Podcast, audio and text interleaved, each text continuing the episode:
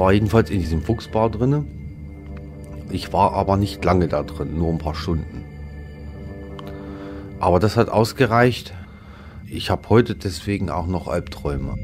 Am nächsten Morgen erfahren die Erzieher von dem Mordversuch und bringen Marco und die anderen drei in den Keller. Einzelarrest. Sie trennen die Jungs und sperren sie ein. Marco muss in den Fuchsbau. Ein Kellerloch, 1,30 Meter hoch, 1,60 Meter breit und stockfinster.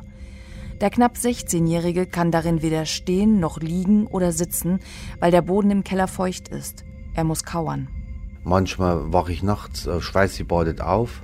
Dann habe ich diese ganzen Zellensituationen, das sind ja verschiedene Zellen auch gewesen, die ich gesehen habe. Das ging ja schon im Spezialkinderheim los. Der Fuchsbau im geschlossenen Jugendwerkhof ist der Höhepunkt der Misshandlungen.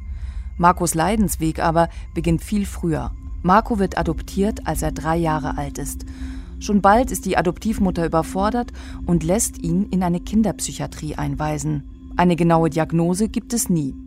In der Patientenakte steht, zum Ausschluss eines akuten hirnorganischen Prozesses erfolgte die Verlegung auf die Diagnostikabteilung unserer Klinik. Hier konnten keine pathologischen Befunde bezüglich einer akuten oder subakuten zerebralen Erkrankung bzw. psychotischen Störung diagnostiziert werden. Dennoch muss Marco dort bleiben und wird dreimal täglich mit starken Medikamenten vollgepumpt. Insgesamt zehn Jahre lang, obwohl er unter den Nebenwirkungen leidet. Parcopan, Aulept, Sonapax, Sidnocarb, Finlepsin, Tizazin. Nach den Jahren in der Psychiatrie beginnt seine Reise durch verschiedene Heime der DDR. Eine exemplarische Kindheit wird mir klar, je mehr Akten solcher Jugendlicher ich lese. So ähnlich muss es auch bei Paul gelaufen sein, der sich freiwillig opfert. Der hat als Kind alle Heime und Einrichtungen durchgemacht. Er will dieses Leben nicht. Ob er Eltern hatte, weiß ich nicht. Aber er hat gesagt, die haben ihn da auf diese schlechte Welt geschickt und er will das nicht mehr. Ich wusste sehr genau, wovon der redet konnte ihm das auch nachempfinden, denn ich hatte auch schon mal solche Gedanken gehabt. In Markus Akte sind mehrere Suizidversuche vermerkt. Immer mit dem Hinweis, der Junge wolle damit nur Aufmerksamkeit einfordern. Aber tatsächlich war es denn wirklich schlimm. Jemand, der sich nicht umbringen will, schneidet so. Stimmt's? Und wer sich wirklich umbringen will, schneidet so. Sehen Sie ihn aber? Da steckt ein ernsthafter Wille dahinter. Da war ich, glaube ich, zwölf Jahre alt. Oder elf, genau weiß ich es nicht mehr.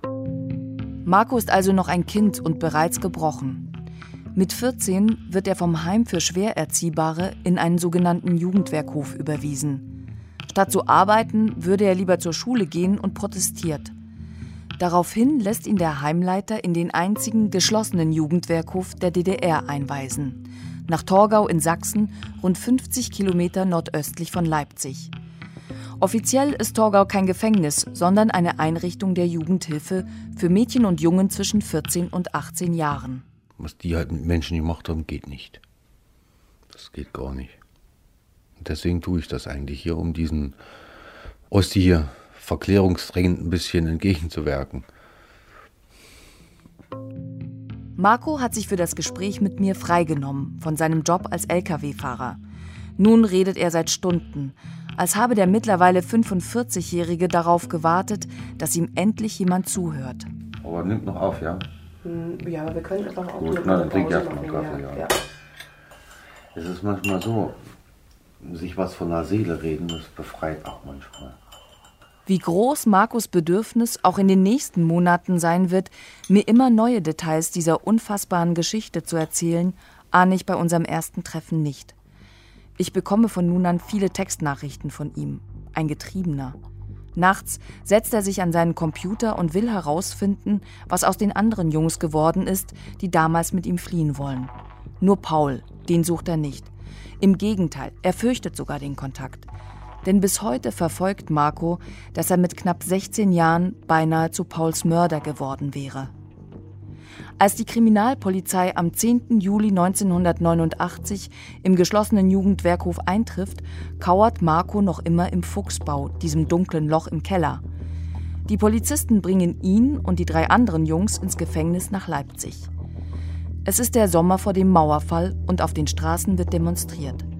Marco fühlt sich wohl mit all den politischen Häftlingen. Sie kümmern sich um ihn. Aus ihrer Sicht ist er ein Kind.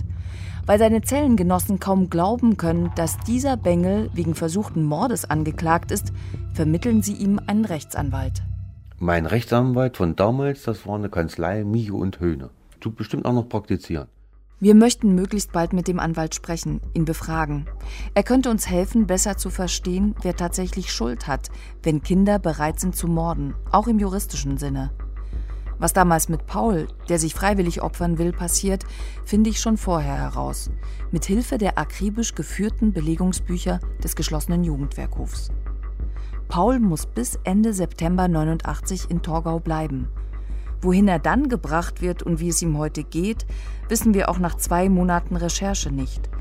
Wir finden lediglich drei Facebook-Accounts unter Pauls Namen. Er bewertet dort Computerspiele. Sonst nichts.